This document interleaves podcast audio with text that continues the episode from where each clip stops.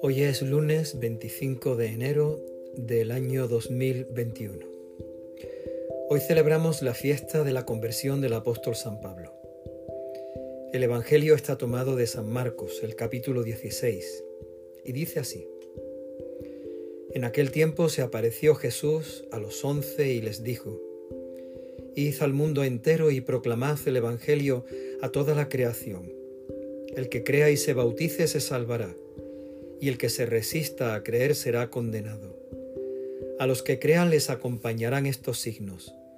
Echarán demonios en mi nombre, hablarán lenguas nuevas, cogerán serpientes en sus manos, y si beben un veneno mortal no les hará daño.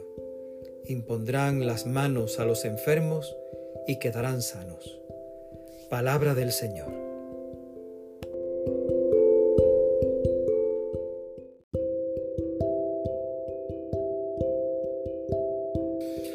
En el Evangelio escuchamos cómo Jesús hace una invitación, una llamada, un envío y una misión a sus discípulos. Id al mundo entero y proclamad el Evangelio a toda la creación. Ese id al mundo entero les pone en camino, pero si escuchamos el Evangelio dirigido a nosotros, a cada uno de nosotros, tendríamos que decir que también a nosotros nos pone en camino y también nos encomienda esa misión de anunciar, de llevar a todos la alegría del amor de Dios. Hizo al mundo entero. También a nosotros ha llegado esta buena noticia. También a nosotros llega esta alegría de la salvación. Dice Jesús, el que crea y se bautice se salvará.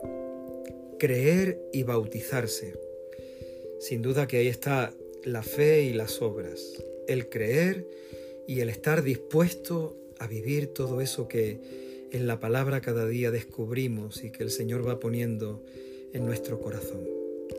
Sin embargo, dice a continuación, el que se resista a creer será condenado. Resistirse a creer no se trata simplemente de ignorancia, se trata de negar, de rechazar. Por lo tanto, bien entendido todo esto, es una invitación a abrir nuestras vidas a la salvación que el Señor nos ha traído por medio de su Hijo Jesucristo, nuestro Dios, nuestro Señor, que ha entregado su vida por nosotros. Y termina el Evangelio de hoy diciendo, a los que crean les acompañarán estos signos. Hay unos signos que son muy sorprendentes. Echar demonios. Creo que eso hay que entenderlo como hacer el bien. Hablar lenguas nuevas. Creo que también eso hay que comprenderlo, entenderlo como saber hablar de Dios, saber hablar de su amor, saber expresar lo que el Señor ha hecho en nuestras vidas. Coger serpientes en las manos y beber veneno que no nos va a hacer daño. Sin duda que ahí el Señor lo que nos habla es de no dejarnos tentar, no, no caer ante las tentaciones, ser fuertes ante las tentaciones.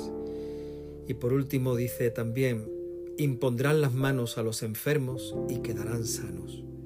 Sin duda que se trata de ayudar a otros a que también encuentren esta salvación y esta vida en la alegría del encuentro con el Señor y con su palabra cada día.